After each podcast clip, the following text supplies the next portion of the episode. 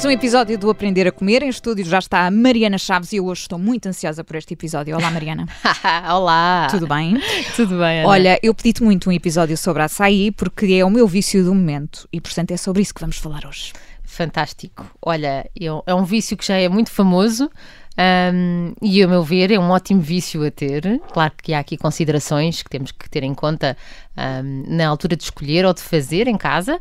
Mas então vamos debruçar um bocadinho sobre o tema. O açaí é super famoso, principalmente desde. Eu acho que foi para aí 2008 que no Dr. Oz, o Dr. Oz na, no programa da ópera falou sobre, sobre as balls da açaí e nós cá em Portugal já temos isso disponível tanto em supermercado como gelado, como polpa, congelado, uh, como em pó. Também uhum. podemos ir buscar o açaí para adicionar aos nossos smoothies, etc., ao nosso iogurte em pó. Um, e depois também temos lojas que nos vendem já feito, não é? Certo, exatamente. então porquê que o açaí é super famoso como sendo um alimento, um alimento natural, saudável, há quem chame também que é um super alimento? É porque é uma fruta que tem um alto poder antioxidante por causa de uma substância chamada, vamos lá ver se se lembram que eu já disse isto tantas vezes, é a antocianina que é aquilo que dá a cor escura, esta cor hum. roxa, a puxar aqui um bocadinho para, para não sei, para, para o vermelho, o roxo, anda por ali. Sim. Uh, então, o que é que acontece? Essa, essas antocianinas são os antioxidantes, os fitoquímicos com o maior poder antioxidante que nós temos nas frutas e vegetais e por isso eh, faz parte que haja um consumo regular de alimentos com essa cor, porque assim sabemos que temos esse antioxidante. Um, e, e a açaí também tem outra questão aqui muito engraçada, que é, claro que é uma fruta e por isso tem hidratos de carbono, tem que ter, não com, com um índice glicémico alto, porque também tem alguma gordura dentro dela e, portanto, acaba por ser uma fruta que não provoca picos de glicemia. Claro que tem tudo a ver depois com a quantidade que nós comemos, não é? Ah, já lá vamos, não é? A quantidade, sim. Mas então, como é que, porquê é que nós dizemos que é uma, uma fruta com grande poder antioxidante e aí uh, também já há estudos a, a perguntar, uh, a, a, colocar a questão de que será que o poder antioxidante se mantém quando é um sumo? Porque um sumo uh, não será uma polpa, não é? Normalmente é filtrado. Portanto, temos o sumo de açaí, temos a polpa e depois temos em pó.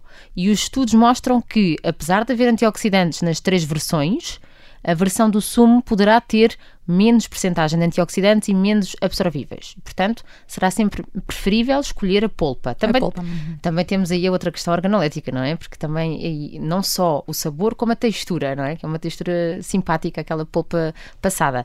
Em relação ao pó, os antioxidantes são iguais à polpa, mas pronto, é um pó, portanto vai-nos dar talvez um sabor, mas nunca nos dará a textura. Então, existe, um, nos estudos científicos, avalia-se uma coisa chamada o OR AC. O que é, que é isto? Capacidade de absorção dos radicais de oxigênio. Isto é a nossa capacidade de algumas substâncias terem um poder antioxidante. Portanto, quanto mais melhor, basicamente. E no caso do açaí, mediram é sempre em 100 gramas e a polpa congelada tinha um ORAC, como nós dizemos, de 15. Enquanto que a mesma quantidade em mirtilos tinha apenas 4,7. Portanto, é preferível o açaí. Em termos de antioxidante, de capacidade antioxidante, o açaí é muito superior até àquelas frutas que nós achamos que são as que têm mais capacidade antioxidante. Ai, que boa notícia. Porque certo. o antocianina existe nos dois, exatamente. Um, mas então, agora que temos que falar, porque muita gente diz, ok, mas então quantas calorias é que nós temos ali quando estamos a comer aquela taça de açaí, não é, na Filipe? É agora que vem a quantidade, sim. É verdade. Uh, porque nós não conseguimos dizer ao certo quantas calorias estão, porque a não ser que seja uma pessoa que está a comer apenas a polpa, não é? A polpa congelada, uh, e aí quando compram no supermercado têm que ter atenção à lista de ingredientes, porque não queremos uh, açúcares adicionados, xaropes, não queremos gorduras uh, hidrogenadas adicionadas e, portanto, na lista de ingredientes tem que ser o mais simples possível, como na maior parte dos alimentos.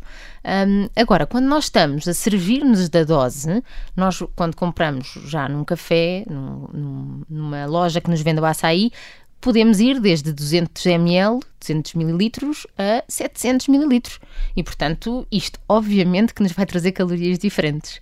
Porque quando nós comemos uma fruta, é suposto nós comermos apenas uma peça de fruta numa refeição. Se nós queremos comer duas peças de fruta, ou seja, uh, vamos, vamos simplificar isto em duas laranjas. Eu quero, apetece-me imenso fazer uh, uma salada de frutas com duas laranjas.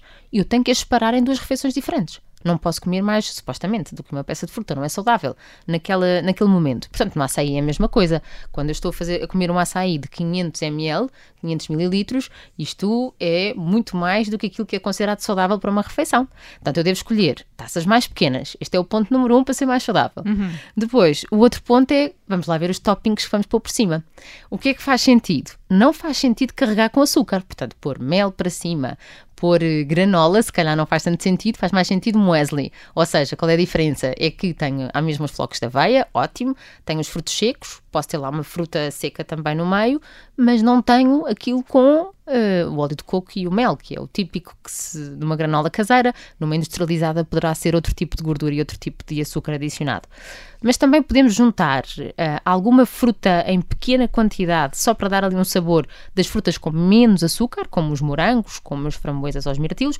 Podemos adicionar algumas sementes, sementes de chia, de abóbora, que dão a crocância, ou podemos adicionar também um bocadinho dos flocos de aveia e com isso fica um lanche ou um pequeno almoço super completo. Um, e aí não temos que nos preocupar muito com essas calorias. Agora, o que eu quero dizer é que as calorias tanto podem estar à roda de 150, como pode estar a chegar quase às 600 calorias por dose. Pois aí é que faz toda a diferença, não é? Toda Exatamente. A quantidade que comemos. Porque, Ana Filipa, nós, um homem ou uma mulher, uh, as necessidades diárias andam entre 1500 a 2000 quilocalorias por dia. Uh, e o que isto quer dizer é que as refeições principais, de almoço e jantar, é que são aquelas que devemos gastar mais calorias a comer. E nas outras intermédias um bocadinho menos.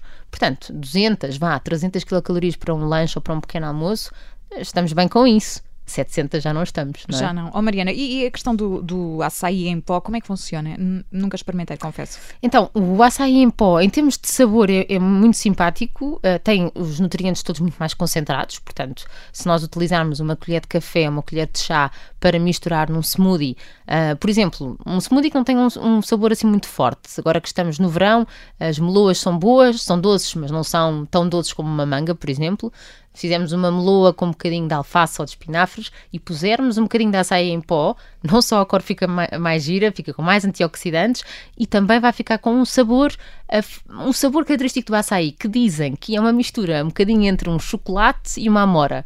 É assim que descrevem o sabor do açaí. Não sei se reconheces isso, Ana Filipa. Sim, sim, por acaso sim. Nunca tinha pensado muito nisso, eu só gosto do sabor. Portanto, gostando, é açaí, pronto, está bom.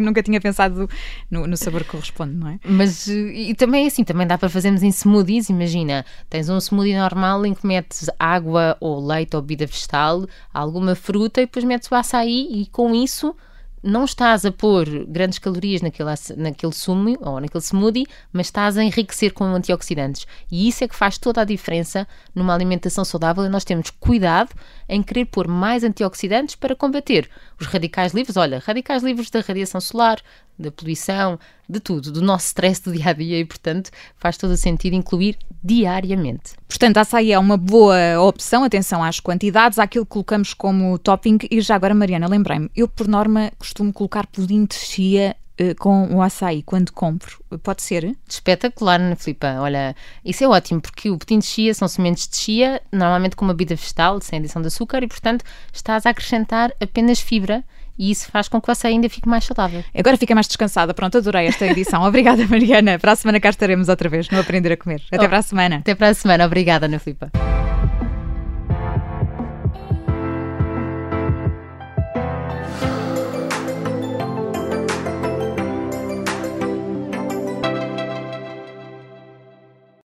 Obrigada por ter ouvido este podcast. Se gostou, pode subscrevê-lo, pode partilhá-lo e também pode ouvir a Rádio Observador online em 98.7 em Lisboa e em 98.4 no Porto.